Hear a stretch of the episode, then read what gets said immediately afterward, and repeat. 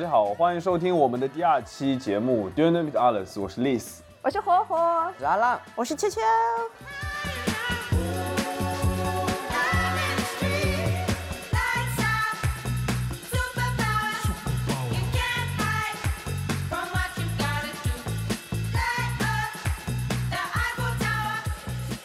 非常感谢，在我们第一期节目发布之后呢，我们不只是收到很多我们老朋友的一些意见和反馈，同时也结识了一些新的朋友，也跟我们分享了很多他们感兴趣的话题和他们第一次降落在德国的感受和经历吧。真的是当自己开始做这件事情的时候，才知道这些鼓励有多么的珍贵。我们现在正在征集关于我们栏目的一个中文名字，非常欢迎各位听众给我们热心投稿。啊，我这边也收到了很多朋友们对我们的鼓励以及支持，同时也收到了很多小伙伴，他们也想加入我们这个团队，所以在后期呢，我们会邀请一些嘉宾跟我们一起来坐下来谈天说地。如果你有兴趣的话，也欢迎跟我们留言联系我们。感谢给我们提供录音场地的 Dusseldorf Cube 剧本杀，他们这里可以玩剧本杀，可以打麻将，还可以玩狼人杀。如果感兴趣的人可以来。他们还有德州扑克呢，是吗？对的。哦，可以。对，就是感感兴趣的朋友可以来玩一玩。对，玩一玩。OK，今天聊什么呢，丽丝？那第一期节目我们其实对我们四个人第一次来德国的经历进行了一个总结，然后在第二期节目的选题上呢，我们也收到一些来自我们听众的意见。最后有一个叫社会时钟的话题，其实吸引了我们的注意，不只是说作为在德国的留学生，特别是在后 corona 时代自己生活上经历的这种停滞，其实也是跟这个话题紧密相关的。我不知道听众有没有听说过社会时钟这个概念了。其实社会时钟最早是由美国心理学家 Bonis Neugarten 在一九七六年提出的。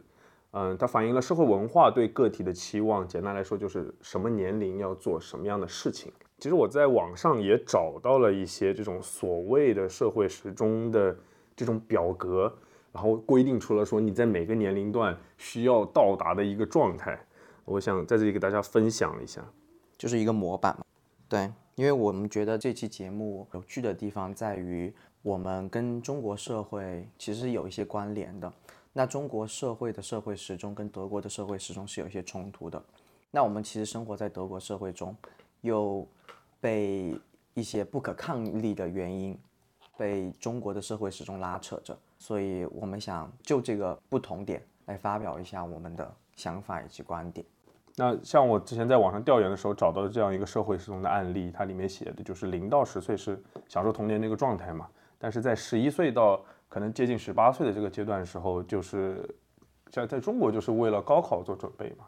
但我觉得阿浪你可能有点不一样，因为你来德国其实比较早。因为我当时在想啊，我说我们这一辈就是我们现在同龄人小时候零到十岁的时候，好像是过着快乐的童年的，但是我反观看了一下我弟弟。他目前他们 现在就已经开始卷了，我们可能跟我就是我弟弟的那一辈还是有一些差距了。我小时候是纯玩了，我零到十岁，十岁之前都纯玩吗？纯玩，对啊，你也没有，但你应该也有些课外班啊，这种就在你本身的学业之外的一些东西。我是学了那些东西啦，但就是学学而已，没有被 push 的推的很。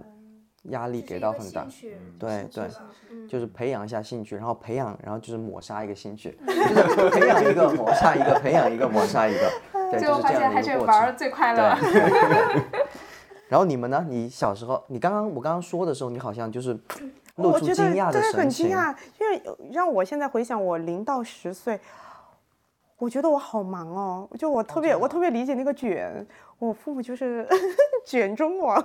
那个时候就 开始了，那个时候有开始学小提琴。有，我很小，我四岁开始，三岁多四岁开始学的小提琴。但同时学小提琴的同时，我又学了舞蹈，所以一直在学。然后学到后面之后，可能时间没那么多，我就把舞蹈放弃了，然后学着小提琴，然后进入小学。之后各种辅导班，各种英文、奥数，什么作文，还学国画，然后学了好像我学国画，一直学国画，还有什么版画，然后还要学线描，后面要学到素描了，确实就没时间了，越来越难。哦，对，才才没学。学了素描就有一点在开始把它当做一个，在在国内其实就是把它当做一个对，专业就就比较专业了。那个时候还去写生，我还记得我们老师还去那个写呃那个布达拉宫写了生回来，我们还要临摹那个图，然后这样把我们带到河边去看房子，我们就要写生。你们老师画了布达拉宫，让你临摹他画的布达拉宫，这是什么操作？早早早，小时候跟我说布达拉宫，我可能就是念都念不清楚。布达拉宫，就觉得火火可能在就是艺术培训这一块，你应该之前也有啊。有，但是真正的培训还是我那个长大嗯高中之后。啊，但我小时候，它只是作为我的一个兴趣班。对到高中之后像是作为一个专业培训了，对对，就为考试做准备的。对，所以小时候设计这些艺术的课程还是挺快乐的，就没有那么多的压力。嗯但我其实有注意到一个不同，就是我的妹妹比我小十一岁嘛，然后她其实，在现在她不只是修兴趣班，她还也同时在修一些，就是学就学校这些课程相关的一些补习课，就像你说的奥数这种课程。其实我在我十岁之前，我从来没有上过这些课。我弟弟，我上上周啊，我妈给我发了一个视频，是我弟弟编程的视频。我弟弟现在十一岁，编程？我要不要请教一下你的弟弟 国内有那种就是那种少儿编程，啊？Creative coding 那种。啊，我知道，我知道这对，种，就是这种已经就开始，超超级早，超级早就开始了。对其实，但这个我说实话，说不定是件好事，因为编程它是比较特殊的。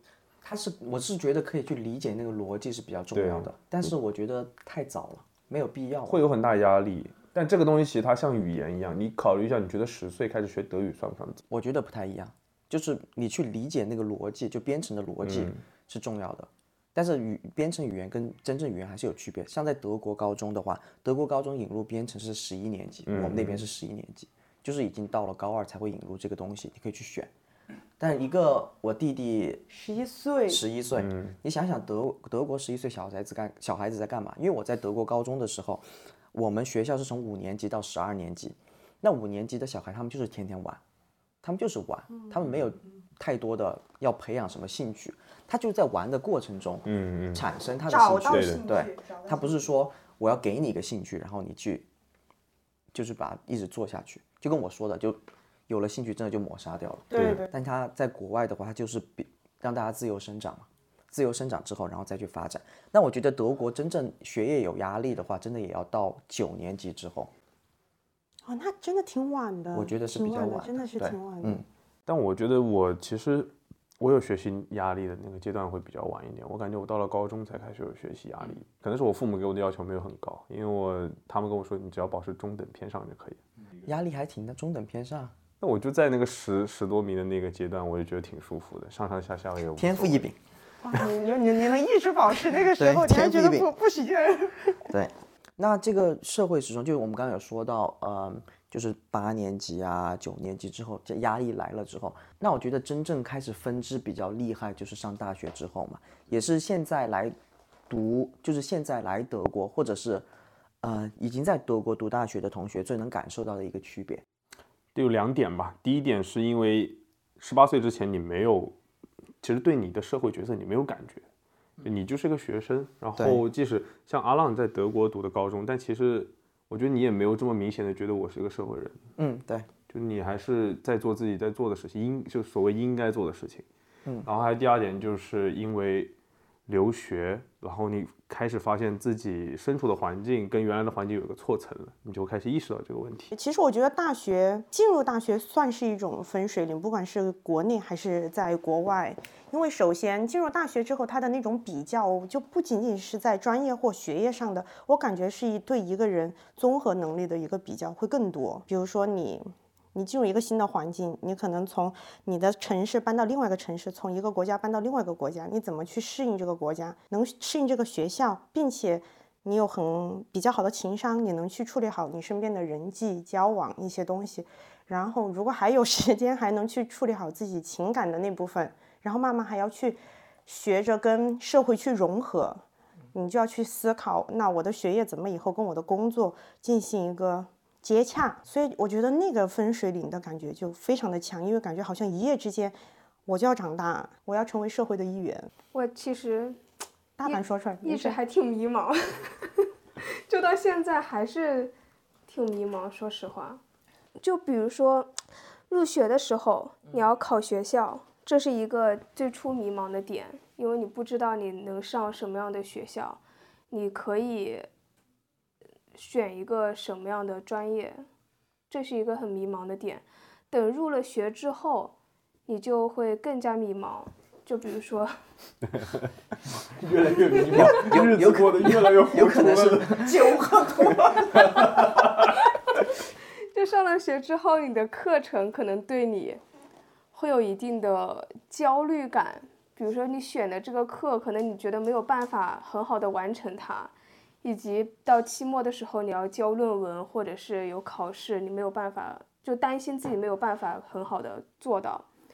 到了课程的后期，比如面临毕业，你也会有一定的焦虑，特别是在德国毕业很难很难。确实，嗯所以说你的焦虑感就是这个所谓的社会时钟导致的。嗯，对，如果你在一个学业上花费更长的时间的话，你就会比同龄人更晚毕业，这也是一个焦虑的点。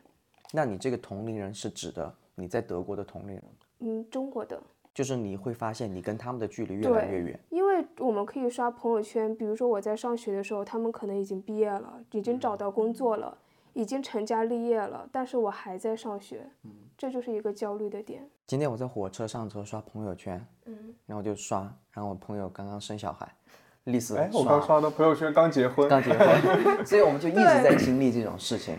对，这已经蛮就习以为常了，我都觉得对，因为刚。开始我会感觉到焦虑，但后来就觉得已经习惯了，就你觉得你是被社会时钟这个概念有影响到的？比如说打个分吧，一分到十分，你会给你自己打多少分？秋秋开始吧。我我开始吗？嗯，我觉得要分过去的我和现在的我。对我也是这那你这个是在你就把它分开，你就把我就它分开。分开，我觉得过去的我十分的话，社会时钟对我的影响可能会占到七分，然后现在的我 社会时钟在我这儿，可两分吧，因为我还是一个心里有父母的 人，就是心里有父母，无所谓。现在心里有父母。但是其实我当我有了新的我之后，我发现我妈妈才真的是个超前女性，我觉得在她身上看不到任何社会时钟的这个影子，也就是新的这个妈妈的话，我觉得是新时代女性真的是标杆，我觉得是零分，在她那。那 Liz 呢？我感觉我其实也差不多，我觉得我是从五到零吧，可能从五到零，对的。就是我刚来德国的时候会就是挣扎，我觉得就是 fifteen fifteen。哦，你的五是刚刚来德国，就一年前的事情。对，就是我我要不要在意这件事情？因为其实我在来德国之前，我是 follow 的这个社会时钟，就我没有刻意的说我一定要按照这个步伐去走，但是我就是这样走下来的。嗯，然后等到我毕业之后决定要来德国的时候，我突然发现我好像慢了。嗯，然后那个时候我就是心里会考虑说，OK，我要不要赶上，或者说我要就这个事情到底重不重要？就这两点我一直在衡量，就所以说是五十五十嘛。嗯，但是来了这边之后，慢慢就这个事情越来越不重要了，我感觉。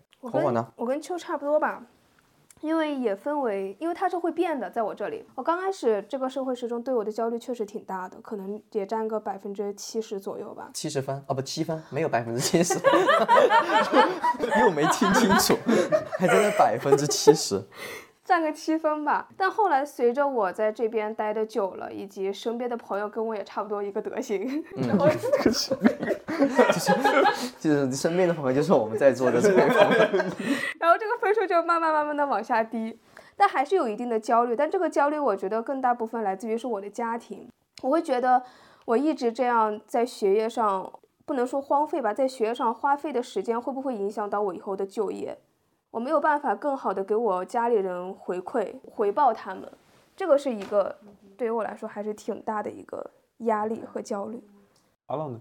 我呢，我我开始我会给自己打一个五分吧。为什么是五分呢？因为我其实我做过很多逆社会时钟的事情，就是我在高中毕业之后，我有一年是没有在干事情的，嗯，没有在干事。其实我开始是想干事情的，但是就是换专业这件事情，我想很多朋友都有这个经历，选到了一个自己或者是那个专业的难度太高了之后，发现自己并不喜欢。那那一年的话，可以说是完全荒废掉。很有同感。对，那一年荒废掉之后，我的那个社会时钟就一直一直一直一直叫，一直叫。我说你在你开始在德国就就是在高中就已经费了那么多时间了，然后现在大学又开始，那个时候我就很焦虑，然后焦虑到我本科毕业，我本科毕业，我本科是花了四年半的时间修完的，那其实时间也不是太长，但是我本科规定时间是三年，但是后面因为跟 COVID 有重合。后面有一年时间就就有点呃没事儿做，对，然后就一直拖，那个时候也是很焦虑，也是很焦虑。那目前的我呢，给个两二点一吧，我比较具体，呃，妈妈一分，爸爸一分，其他亲戚零点一。雨露均沾，对，雨露均沾，就是其实也就都是呃家庭给我来的压力了。像我身边朋友干什么事情的话，我妈会跟我说说啊，你看你那个朋友怎么怎么样，我就说鼓掌。为他们感到开心，对。哇，你在这个年纪还在经历隔壁家孩子这种事，对对，你没有吗？我是没有这种，我我都有经历。对我妈是还挺爱跟我提这件事情的，对，她是那种无意识的提了。嗯，她不是故意要跟你说。百家常，百家常。对。但我们作为子女听着，其其实心里很不舒服，我感觉。就是会有一些啦，觉得他在哪里做比较。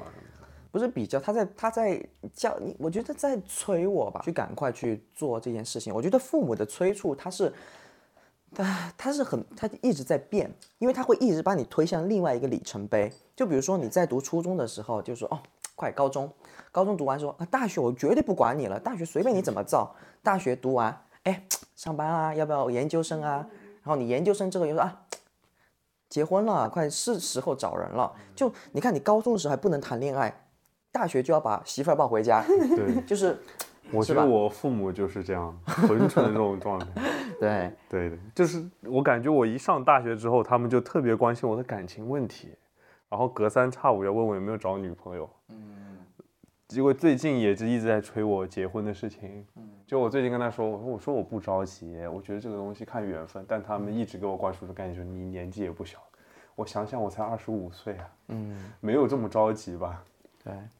但是，我其实不是很，就我对他们这个事情不反感吧，可能有的时候挺挺烦的。但是我觉得他们这么说，就是他们这一代人的惯性吧。对。而且有的时候，说实话，像我这种对社会始终已经是零的人来说，我可能还真的需要他们去推我一下。嗯。就是有一有一种声音在提醒我吧。嗯，有这种声音在提醒你，脚还是要适当的踏到一点地上。那那还打个零点二吧。对，不能全飞。零点二，零点二，零点二。妈妈零点一，爸爸零点一。我爸零零点四好。我爸一，我爸零点一，我妈零点一。我妹妹零点一，我奶奶零点一。嗯，而且我妹妹更在意这些事情，很奇怪。妹妹才多大？她十一岁。对啊。她她现在每天就吵着让我给她找嫂子。我跟你说，爸妈灌输的。我弟弟也给我来这一套。爸妈说：“你快问一下你哥，快点，是吧？是吧？对对，真的会这样。你 你悄悄问一下你妹妹是不是这样的？是真的。我觉得我弟弟，我弟弟谁要管我啊？他天天玩他的游戏，还有他的那些那些读书的那些什么事情，我也不懂。然后谁要他他才不会 care 我，我什么时候要结婚生小孩呢？对吧？我那天在那儿写这个文案的时候，我就写到了一句话啦，就是呃，如果。我有一双那种眼睛，我去看没有来德国的我是什么样子的。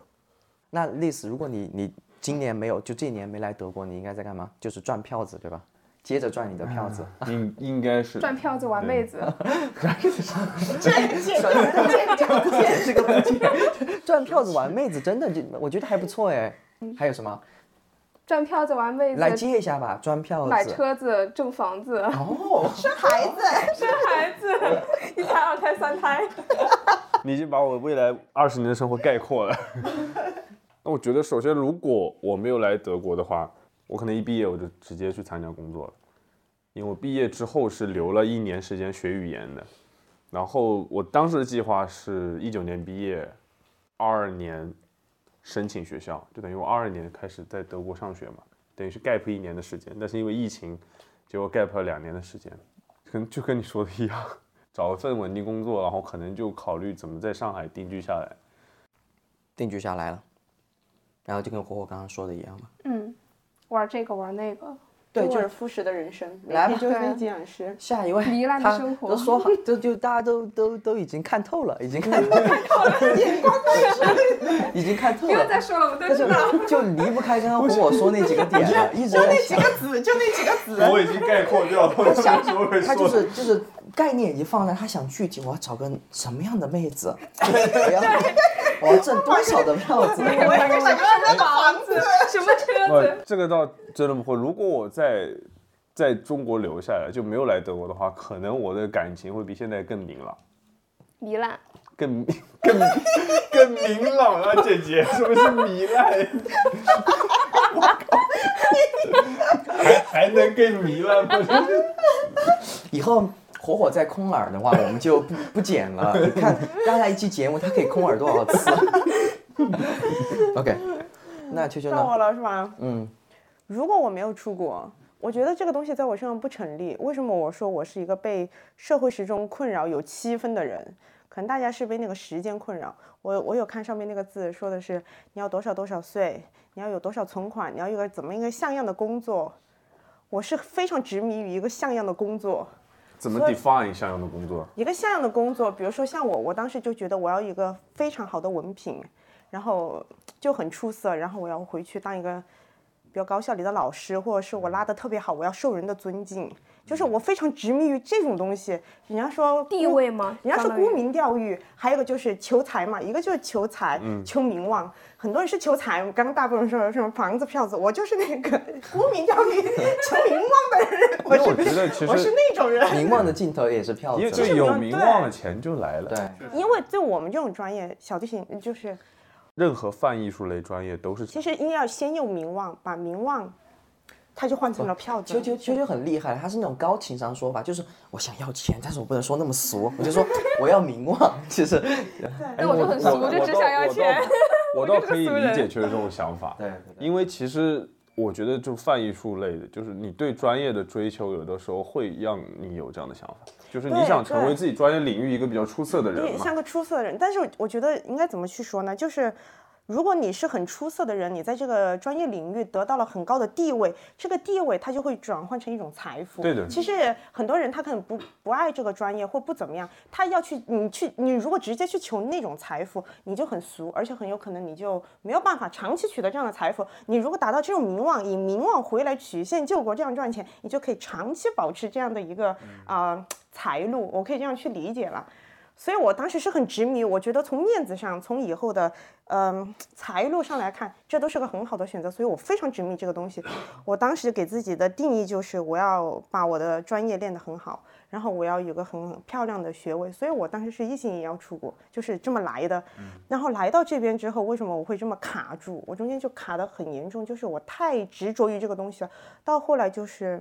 我已经不是在追求我要把琴拉好，就是已经失去本心了，就是完全你就已经就盯着那个东西一直看，我就是要最后那个很现实的东西了，所以整个人就已经被在这个漩涡里面就迷茫掉，就彻底迷茫掉。你指的是申请学校方面吗？因为我听你这样说，就是你一直瞄准一个目标，然后没能达成吗。我觉得不只是申请学校，申请学校这是其中一个。因为我其实我来的时候，我申请很多学校，然后我印象很深。我中间有一次我去了法法兰音乐学院，然后找了一个他们的教授，我去 f o r s p i e l e n 然后当时那个教授听完我拉琴之后，他说了一句话，他说你很有天赋。嗯，有很多学生到我来这儿 f o r s p i e l e n 我直接跟他们说。你不要想考继续研究生，你不要再拉了，你好像不适合这个专业。那但是你呢？因为我自己觉得好像我不是很好，但是他却对我说你很有天赋，但是你有一个问题，你想特别多。嗯，然后那个老师一直在开导我说你不要想那么多，你很有天赋，你不要质疑你自己，但是你在想别的，你能不能做到不想别的？他就一直给我讲这个，我就听不懂。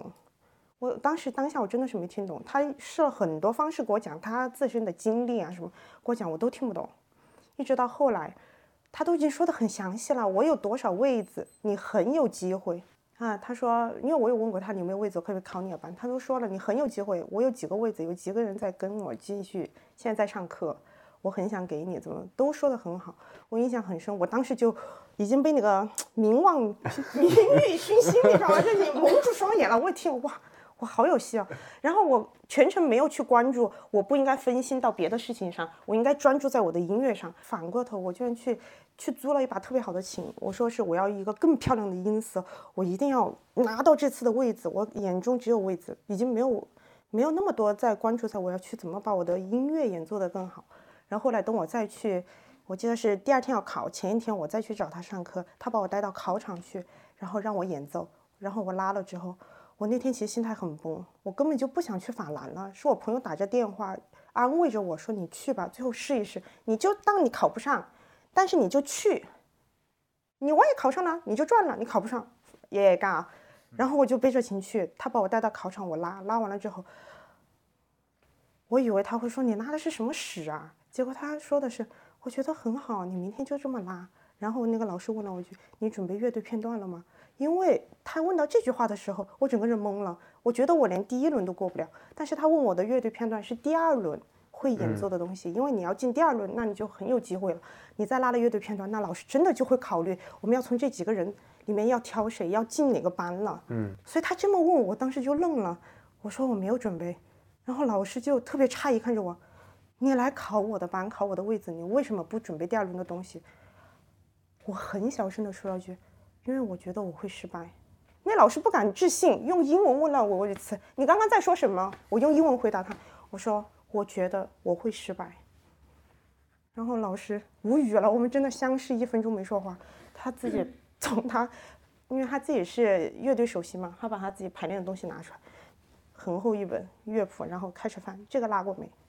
这个乐队片段拉过没？然后拿那个铅笔画出来。你明天拉这个、这个、这个、这个，我先马上给你开个琴房。你先去找那个秘书处给你开个琴房，挂上，先去拉。今天晚上我下班你再跟我一起走。就这样，我第二天去考场上，我记得我是运气很不好，我跳的第一个。然后我进去之后，我从来没犯过这样的错误。人家钢板第一个和弦才下，我应该等着那个过门过了之后才是我进嘛？我整个人已经。迷的啊，就真的是迷的了。他坐下去一个和弦下了，我就开始跟着拉了，然后我再停下来，然后钢板看着我，老师也看着我，然后我发现我错了，然后他再开始，我再开始拉。啊，太紧张了是吗？就是是紧张，而且就整个人已经迷失了。嗯。而且我迷失在人家对我的评价当中，我在意的是我每次去 f o r 别人，教授说你拉的好还是不好，你是不是我们想要的人？你是不是比别人好？就是沉迷于比较当中，因为我我没有选择，因为人家在挑我，我就是比较，我整个人已经疯掉了。我现在想想，我觉得我当时整个人就鬼迷心窍，真的就那个状态，我根本就听不到自己在拉什么。一直到我去参加一个大师班，然后那个教授跟我说了一句话，我觉得你现在最重要的问题是你要把你的耳朵打开，你要听你在拉什么。很久很长时间，到后来我就不拉琴了。我看到小提琴我害怕。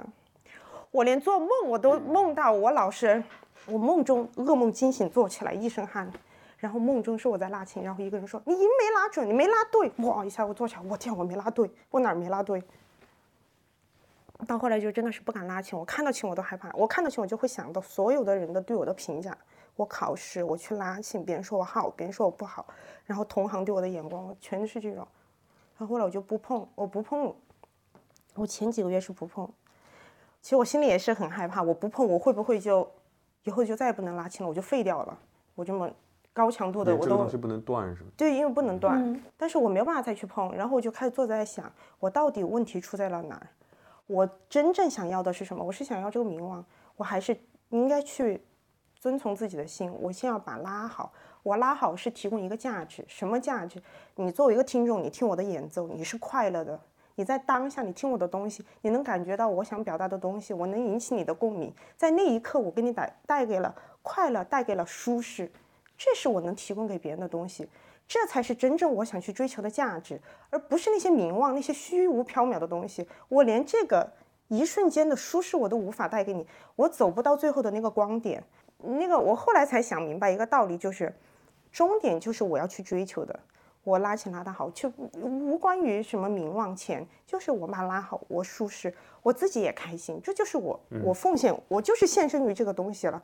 然后我把这个东西做好了，自然钱和名望就来了。因为你真正的提供出了一种情绪价值给别人，别人就会觉得，哎，你很对，这是来自于人家真心的一种尊敬和敬佩。附带来就会有价值，因为你很棒，别人就想跟你学习；你很棒，哎，别人就想听你拉琴，是不是钱和名望就来了嘛？是的，所以这个东西本我我就是本末倒置了，后来我才慢慢慢慢好起来，然后才重新开始拉琴。感觉会你在这个过程中已经失去了自己的标准了，就你已经自己不去思考自己演奏到底是什么样，就你太过于去关注别人对你的评价。对，而且就是其实。就有点像，因为别人也会给你一种评价，说你要拉到这样子会不会好？拉到这样子，因为各家会有很多声音，那这样你反而会迷失你自己的一个状态，如果影响对很影响。如果你自己不是个非常自信，而且你对自己的专业，你真的是非常有想法，你很很你真的静下心来有想过去钻研过这些东西，你如果总是被你的教授、你的老师。嗯，某些人的权威者的话再来听，因为他们站在他们的角度，以他们的逻辑去想，你真的没有静下心来，真的用心的用逻辑去思考过，你很容易迷失。所以，我真的可能我中间欠缺的东西很多，所以我把自己的情绪放下，我花了两年的时间去想，我遇到的这么多老师给我提的这些问题，我怎么去看待它，最后我才再来慢慢理理理，我自己把所有的问题理理理清楚了之后。我现在再来听，我现在拉琴就跟以前我自己感觉真的是两个我。这段要收费，我觉得我这这段其实很好，对，而且其实我听你说的话，我也是很能理解这种心理，因为会产生共鸣。阿朗是刚才开玩笑说这个要收费，其实有点道理的，因为我感觉作为作为泛艺术生，他都会有同样的挣扎吧。就是你在专业上面想达到一种追求，我相信有很多像音乐专业的学生，或者说是艺术专业对艺术专业的学生，他会有这种同样的感觉。而且关于申请这一方面，其实我觉得德国是非常在意你的个人风格的一个地方。就特别是泛艺术类，他不会要求你像国内一样，我一定要有一个系统式的学习，比如你要素描、水粉。就以我的专业来说。要达到一个什么样的水平？他其实更在意的是你自己的艺术表达有一个什么样的潜力。所以其实听从自己的声音是非常重要的。在这个过程中，你也不可避免的会，你会接收到来自就年纪比你更大、你的学长的学姐的意见，或者说来来自一些其他的指导者意见，然后你就会在这些意见里面陷入迷茫，因为他们每一个人说的都会多少有点不一样。嗯就你的自己的每一个 stick，不管它是什么类型的作品。它到每一个人那里都会接受到不一样的反馈，嗯，如果这个时候你不没有办法去融合这些观点，然后真的理解到你自己想要的什么，真的很可能会像你一样，就是陷入一个很迷茫的状态，泥潭，就是人生的泥潭那种是。但你是因为这个原因，所以就感觉你好像已经落后了。就是落后于社会时钟。如果是社会时钟，那是因为我现在 还在这学嘛。但是因为如果看我的同学的话，有些人家都进团工作了，或已经当老师了；有些人家已经进入大学里面当老师了。但是其实我觉得我没有落后，因为我我有想过，假如说我考上法兰音乐学院，我是不是就比现在好？我后来想了一下，可能我比现在更早，因为我并没有静下心来想过，看我拉拉拉，真的有天我就不拉了。我彻底就崩掉了，连给我一个停下来的机会都没有。我能在当时那么一个环境下，我能按下这个停止键，我说我不拉了，我要把这个游戏给停暂暂停在这儿。我要想一想，我觉得其实算是老天给我的个机会，反而我很感激。你知道，你让我想起那个电影《爆裂鼓手》（Whip Flash）。哦，我我看过这个电影，还有那个《黑天鹅》，这两个电影我非常有感触，就是完美主义的那种。挣扎很可怕，其实就是对自己专业的一个执着，想达到一定的高度。但其实人是要超越自己，才能真的达到那个高度。如果我没有出国的话，其实我国内参加高考之后，高考填志愿嘛，是我爸给我填的。我当时我是艺术生嘛，我就想考一个什么跟美术相关的专业，但我爸他不听我的，他给我偷偷填了一个。什么英文经济相 关的专业，跟我的艺术专业毫无相关。我当时考试分数好像才，不说了，分数反正挺低的，那个分数很低，但但是我恰巧被那个专业录取了，那还是一个二本，但是我没有去，我去那个学校看了，但我没有去报到。它是一个什么英文经济专业，乱七八糟，我具体什么专业忘了。什么 international business 之类的。因为因为那个时候我爸他就担心我，如果在国外万一上不了学的话，至少回国还有一个大学可以念嘛。嗯。他就给我报了那个专业，之后没过一两年，发现那个那个学校二本升一本了。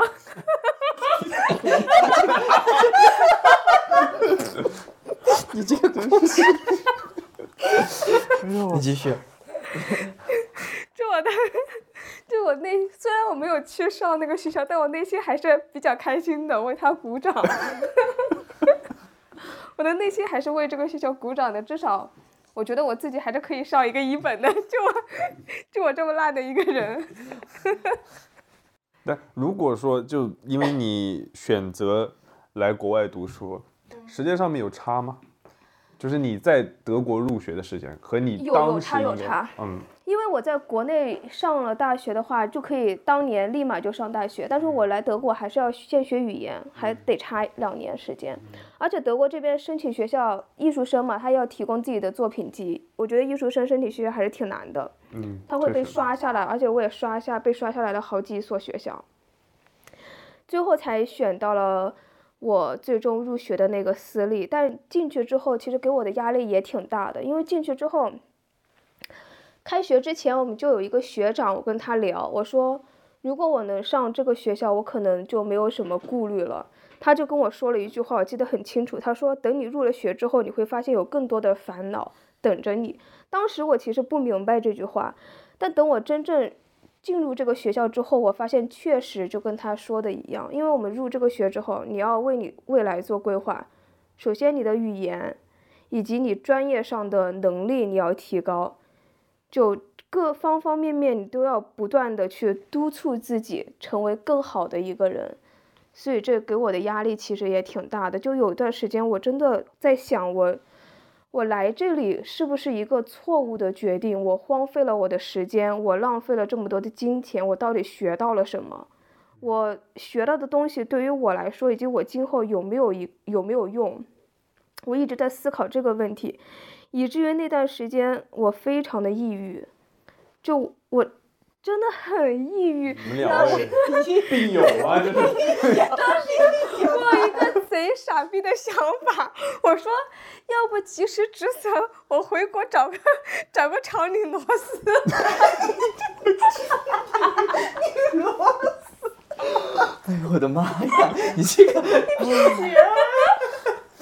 因为当时我觉得，我我是一个很没有自信的人，我觉得我。学我不行了，拧螺丝。我真的觉得我没我又没有学到什么，又在这里浪费生浪费生命浪费金钱，我为什么不回国找个厂拧螺丝？我就一直陷入这种迷茫。但后来想想，拧螺丝也不是一个长久之计。我以为你想的是啥？我我以为他会说，后来想想，好像这样的状态也可以。但他跟我说，拧螺丝也不是一个很渣的选择。火火火影真太厉害了，火影真太厉害，这种转折的，所有人都没有想到。那这个想法就。只是一个想法，就还没有跟我家里人说。后来我就自我消化了这样的忧愁。忧愁，忧愁。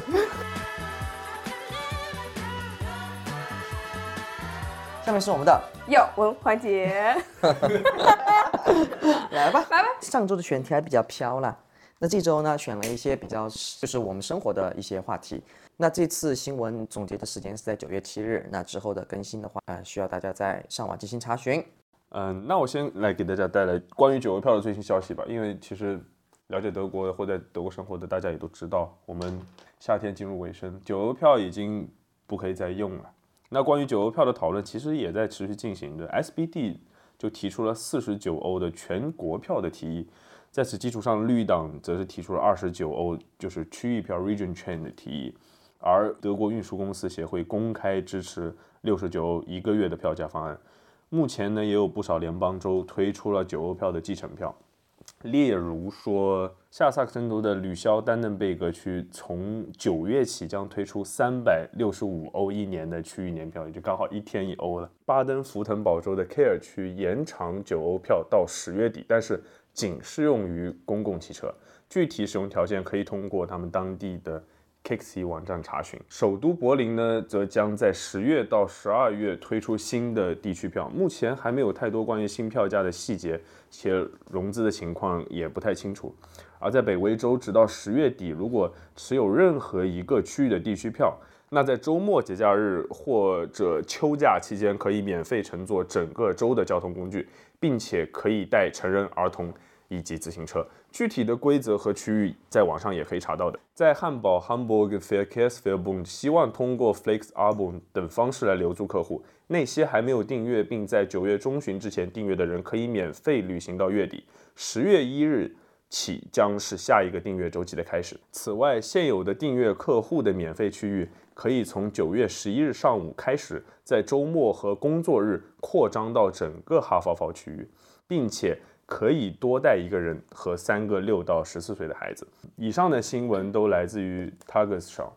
德国政府计划推出第三轮经济救济方案，政府将拨出六百五十亿欧元对公民进行减负。我们节选了一些与我们生活相关的政策，具体方案可以在 Bundesregierung 官方网站进行查询。首先呢，是对电价上涨进行缓解，让其保持稳定价格。儿童金从二零二三年一日开始上涨，第一个及第二个孩子每月上涨十八欧，持续到二零二四年结束。高校学生以及专科学院学生将获得每人两百欧的拨款，但只适用于 BAföG 的大学生。BAföG 的前提呢，也可以在相关网上查询到。在二零二二年九月至十二月的供暖季节。住房津贴领取者应提供一次性取暖津贴补贴，一个人计划四百一十五欧元，两个人五百四十欧元，之后每多一个人增加一百欧元补贴。养老金受益者呢，也将获得三百欧一次性补贴。餐饮行业增值税降至百分之七。此外呢，还有非常多的款项，推荐听众个人登录政府官方网站进行查询。以上信息来自于 Bundesregierung。那目前上一轮的新冠防疫政策呢已经过期，秋季将推出新的新冠防疫政策。新一轮的准则呢将从十月一号开始生效，直到二零二三年的四月七号。目前基本上可以确定的是全体或者局部的 lockdown，企业休庭，学校放假。不再认为是合理的处理方式。联邦认为，空航以及公共交通仍然应该保持佩戴口罩。医院和疗养中心呢，应该在此基础上加入核酸检测。餐厅或酒馆在接种疫苗或者完全康复后无需佩戴口罩。但是每个州呢，也如往常一样，他们自己制定自己的防疫准则。这里为大家推荐 Nina App，拼写的方式呢是 N E N R。这是一款突发性灾难的警告 App。如果大家身边有发现，任何的，比如说炸弹或者空气污染的话，这款 App 都会为大家提醒。那同时，它也会实时显示使用者所在地的防疫准则。那新的奥米克戎加强针呢，目前已经被批准，辉瑞以及莫德纳将交付约一千四百万剂加强针。那在接种新的奥米克戎疫苗时呢，联邦州预计不会有太大的动力。具体每个州的接种信息呢，也能在 tagus shaw 上找到。那这条信息呢，也来自于 Tagesschau。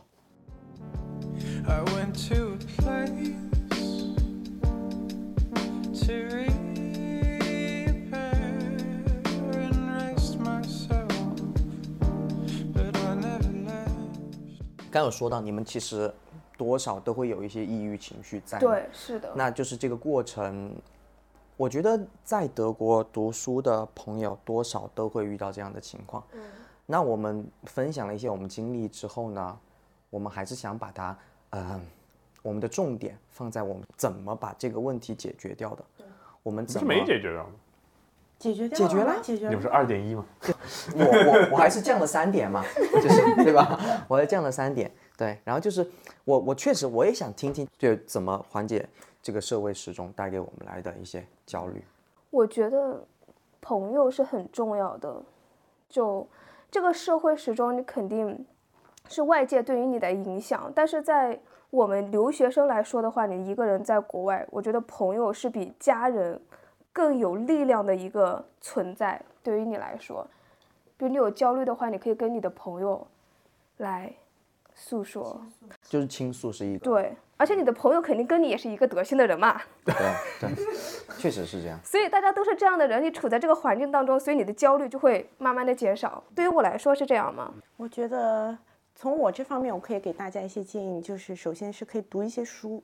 我自己在抑郁的时候，我读过啊两本书吧，这两本书我觉得对我帮助都挺大。一个是关于阿德勒的心理学，自卑与超越。嗯。啊，阿德勒的心理学，我觉得大家都可以去看一下。他讲这个人追求关于自我价值和所谓的自卑，这个最后得到一种所谓的救赎。我觉得强者心理学非常推荐。第二个就是老子的《道德经》，讲哦，这么深奥，但是哦，这个德国的人都读其的。实这个，我觉得《道德经》是非常推荐我。我觉得不管什么学科，就是怎么看待所谓的人生的无常，就是不要，其实不要去追求那种所谓的稳定的，我要去追寻的这种安全感。人对未知就会恐惧。他给你一个表格，好像就是你好像就不恐惧了，因为我知道要去做什么。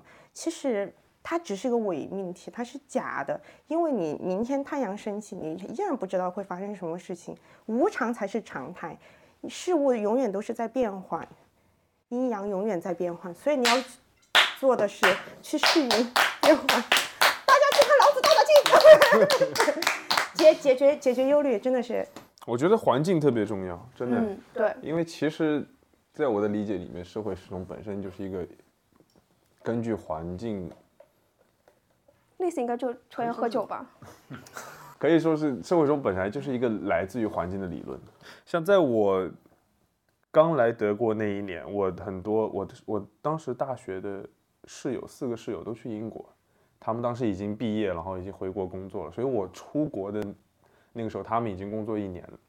在那个时候，我就像我说的一样，我对社会时钟的感受还是五分的。但我觉得来了这边之后，就是我身边的朋友，他们给了我一种不同的感受。就像我说的，我有三十七岁，然后再回来学院上学的同学，然后也有，而且我突然意识到一件事情，就是我是最小的那一个。我懂了，就是如果有比你更逆社会时钟的人的存在，你会发现自己没有那么的就他们提醒了我，就好像这个 standard 不是哪里都是套用的，嗯，就好像这个事情在国内大家看的比较重，但是来德国之后发现对，确实。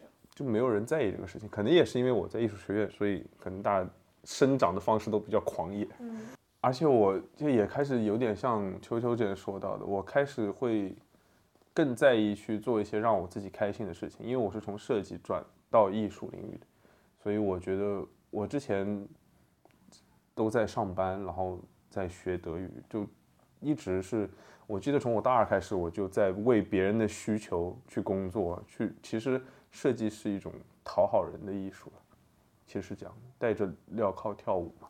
然后我突然发现有一个空间，我可以去完全是做我自己想做的事情，然后我就真的不是那么在意这件事了。你笑什么？他说带着镣铐跳舞，我就想塞拉斯，是不是？带着什么？镣铐，我想塞拉斯的那个舞步。对不起，不好意思。我今天我我我，因为我也有想写这个东西嘛，这这两个词出现很多，一个是活在当下，嗯，一个是向死而生。如果真的很焦虑的话，可以尝试一下做这两件事情。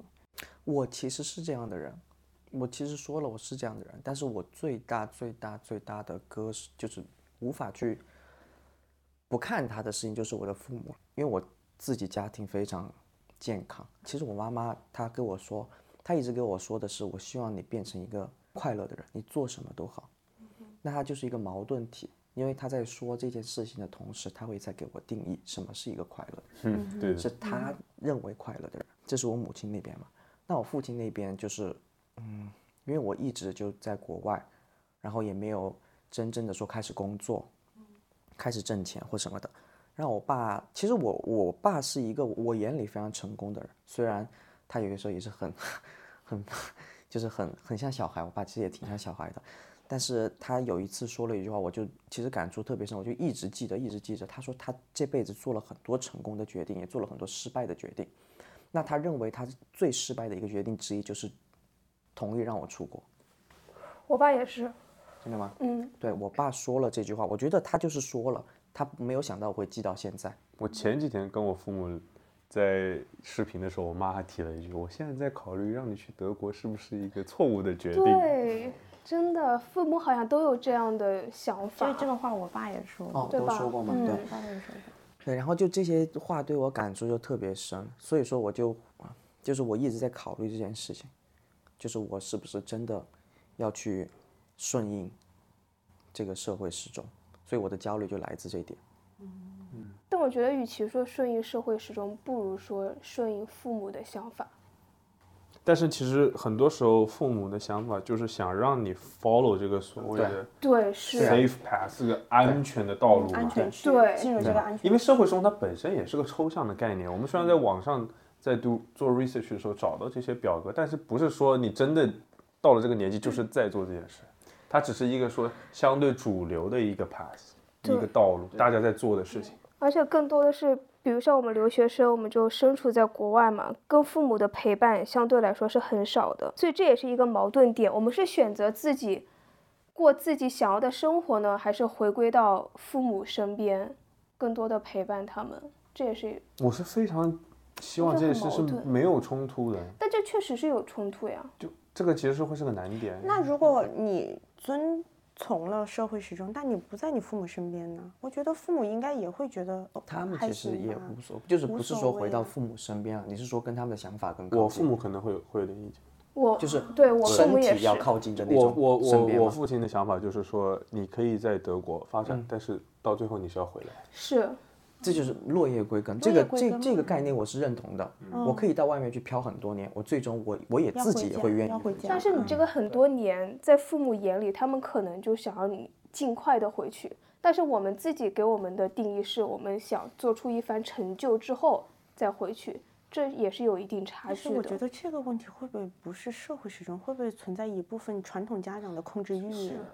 不不管是控制欲还是任何，归根结其实就一句话：父母希望你们好，就这样，对对对，就就是希望你好。嗯，然后他觉得他好的方式，你能做到的方式就这样。然后这是他们那一辈的社会总结下来，对给他的对，然后所以他才会把这个东西给你。给你对。我觉得哦是对，我我觉得是 OK，是可以理解的可以，这个完全可以理对解，这个很可以理解。对，我这个现在突然想起来，我之前跟你说这个事情，其实是他们上一辈的民间经验。对，我感觉我的和解是一种被动和解，真的，就像我之前说的，第一个是因为环境，嗯，第二个是因为我觉得我要做的事情太多了，然后我没有时间去考虑这个事儿了。就已经遵从自我的心了，可以这样去因为。真的，而且我真的觉得，就像我们在这个节目最开始提到的，因为疫情还有各方面的事情，我感觉这个时代是很难去预真的去预计你五年之后、十年之后你在一个什么位置。然后，而且我又是这样一种人，就是我去做这种思考的时候，我一定是一步一步的想过去，它会花费我非常多的精力和时间。然后同时我也有太多事情要做，不管是工作还是说就是娱乐，我感觉我每天都是满的。不要笑，要严肃。但就就真的像我一直都有各种 project 在做的，所以就我真的觉得，OK，如果我想通这个事情，我可能要真的花费至少一个礼拜的时间，就是仔仔细去想我的未来应该是怎么样的。不是说这个问题不能想，只是我觉得我真的把它想，所以第一个我能不能真的把它想通，我很怀疑这件事情。第二个是我真的把它想通，它有多大意义？嗯，因为我真的把它想通了，这礼拜过去了，可能我得到的这个结果，我运算出来这个结果已经失效了。嗯，因为你永远不知道下个礼拜会发生什么事。计划不如变化吧。对，就好像我很有趣的一点是，昨天阿浪在翻我的朋友圈，我们昨天从 Duisburg 回来 ECA 上面，他在翻我朋友圈，翻到我一九年的照片。嗯，就我突然就突然意识到一点，说啊，那个时候我真从来没有想到，就明天就是疫情。就疫情的那一天，我还把这个事情当做玩笑。嗯，我把我自己的照片做成表情包发在我的社交平台上面。嗯，然后突然之间紧跟着其实就是两年很灰暗的时间。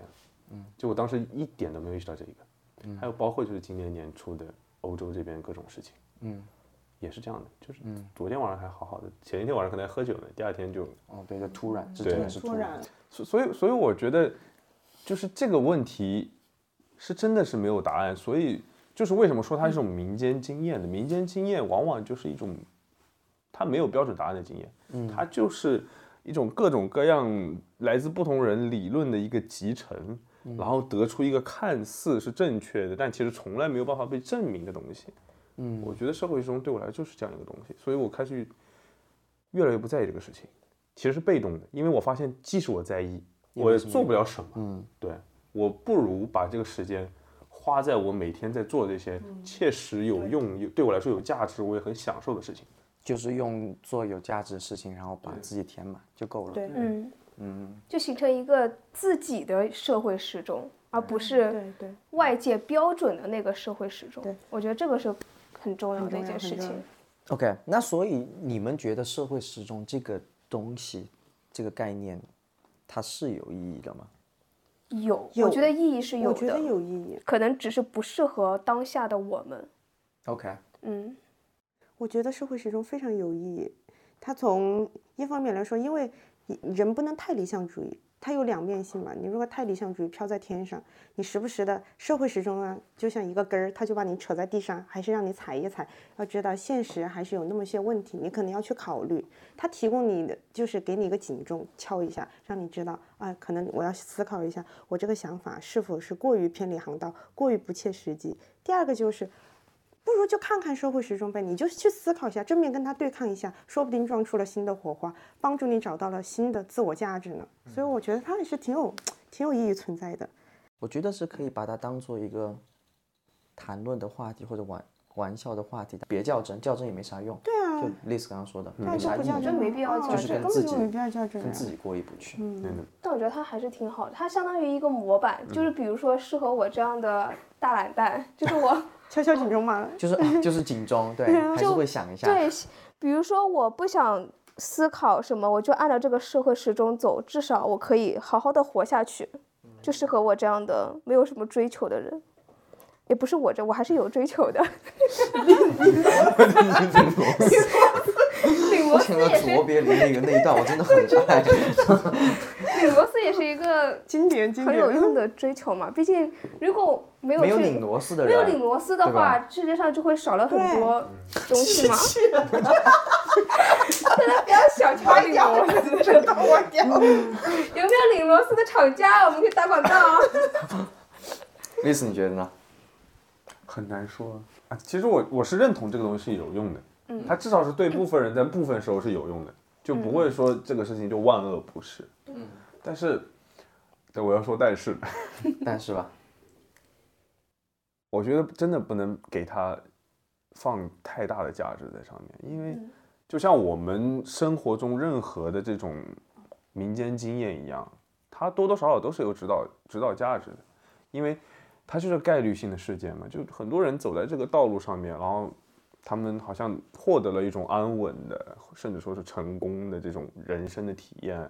那当然，我们作为人多多少少都向往这样的生活嘛。不管你是你有很高，像秋秋有很高的专业的追求，或像火火一样，就是想想去，拧螺丝，但是不管在哪种位置上，你都是想要一个安稳的生活，这是很正常的。而且如果你去 follow 这个 pattern，你可能真的会离这种生活更近一点。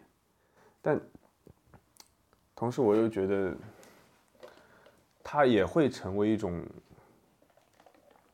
一种抑制你的理由。嗯就好像你在每次在做一个决定的时候，你都要考虑现实因素。嗯你想做的每件事情都跟你的设想是有差距。嗯，那社会中它会成为这样的一个因素。就比如说你想做出一个决定，我来德国，我来德国学习，或者说你在人生的一些节点中，比如说像专业的选择，像火火之前说到的，然后比如说就业的方向，那比如说像就业的方向，就这些事情，如果你一直想着说我不能离这条线太远的话，你可能就真的错过了去做你自己喜欢做的事情的那个机会。对，我觉得是这样的。人，我觉得还是要大胆的去做，对，要给自己人生试错机会。我觉得如果一味的追从社会时钟的话，你会失去自我，你没有办法更好的做自己。你做的可能是一个标准答案的自己，而不是自己内心想成为的那个自己。但其实我跟阿浪说过一个阴谋论，就是这个标准答案它到底是不是标准答案？就是这个标准答案它到底是谁制定的标准答案？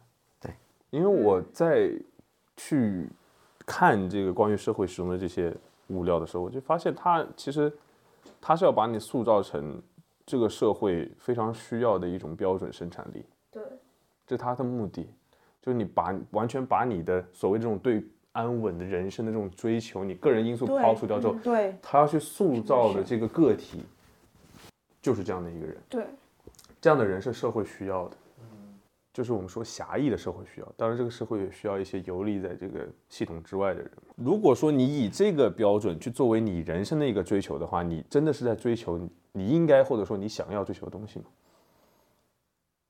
就你真的觉得它是标准的吗？但与此同时呢，其实如果说这个世界上有更多的人在 follow 这样的一个标准，那资本是很开心的。对，因为他们需要的就是这样的生产力，他们需要的就是你可以在我们按照那个表格来说，你可以在你的二十五岁之前，我来帮你理一个表格吧。出生，嗯，上学，中学，高中，大学，就出生青年、中拧螺丝年、老，领到死，领到死。对，你可以吧发现，对，说不定之后我就开了一家螺丝厂。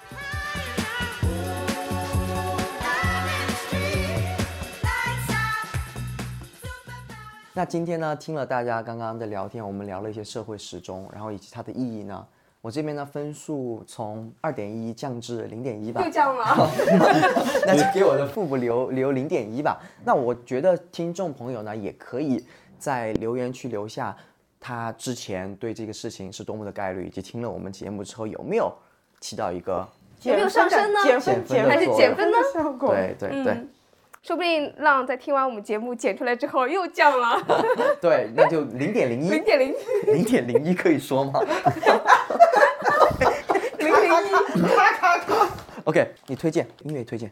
那今天在节目的结尾呢，也为大家推荐一首音乐，是来自 Under m y c o n t i t 这首歌其实我已经听了很久了，它名字叫做 Ich gehe heute nicht mehr tanzen。这首歌我认识那次，他就给我推荐这首歌。对，因为这个主唱的名字叫做 Hanish Mai，他的嗓音真的非常有特点，对的，而且他的嗓音跟他本人真的是有很大的反差感。他是那种小可爱，对吧？对他看起来是那种很秀气、高高的那种男生，但是嗓音非常的粗犷。对嗯，我也是在想向大家推荐这些音乐的时候，才了解到他们是在二零一一年科隆成立的德国摇滚乐队，主要是演唱一些德语歌曲，但是偶尔会放也会发布一些英文翻翻唱的歌曲。这首歌收录在他们二零一八年的专辑《Schlagschatten》。如果有任何的建议和意见，也可以在评论区告诉我们，以及呃，大家帮我们想一想我们的中文名字吧。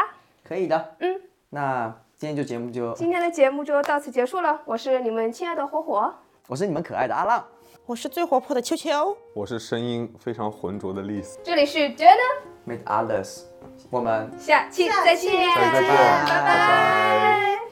Ich weiß, ich hab gesagt, ich bin heute am Start, aber ich komm nicht klar und da, wo ich schon tausendmal war, will ich heute nicht hin, weil da immer die gleichen Leute sind. Und weil ich müde bin, müde, müde, müde bin. Und weil ich müde bin, weil ich müde, müde, müde bin. Ich glaube, ich geh heute nicht mehr tanzen. Ich glaube, ich geh heute nicht mehr raus. Ich glaube, ich rauche heute Pflanzen und bleib allein zu Haus. Ich glaube, ich geh heute nicht mehr tanzen. Ich glaube, ich gehe heute nicht mehr raus. Ich glaube, ich rauche heute Pflanzen und bleib allein zu Hause.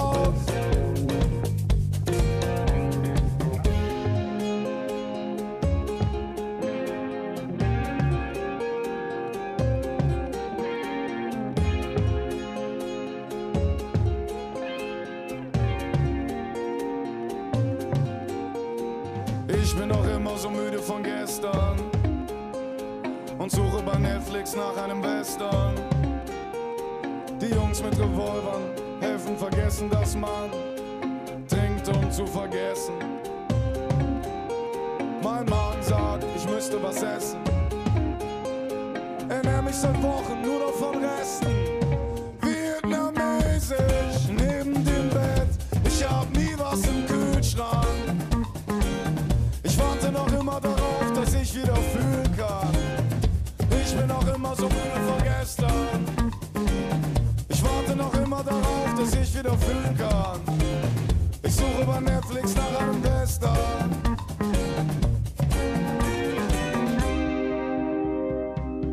Ich glaube, ich geh heute nicht mehr tanzen.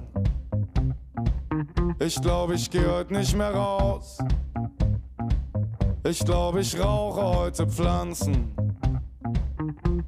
und bleib allein zu Haus. Ich glaube, ich geh heute nicht mehr tanzen. Ich glaube, ich geh heute nicht mehr raus. Ich glaube, ich rauche heute Pflanzen und bleib allein zu Haus. Ich geh heute nicht mehr tanzen.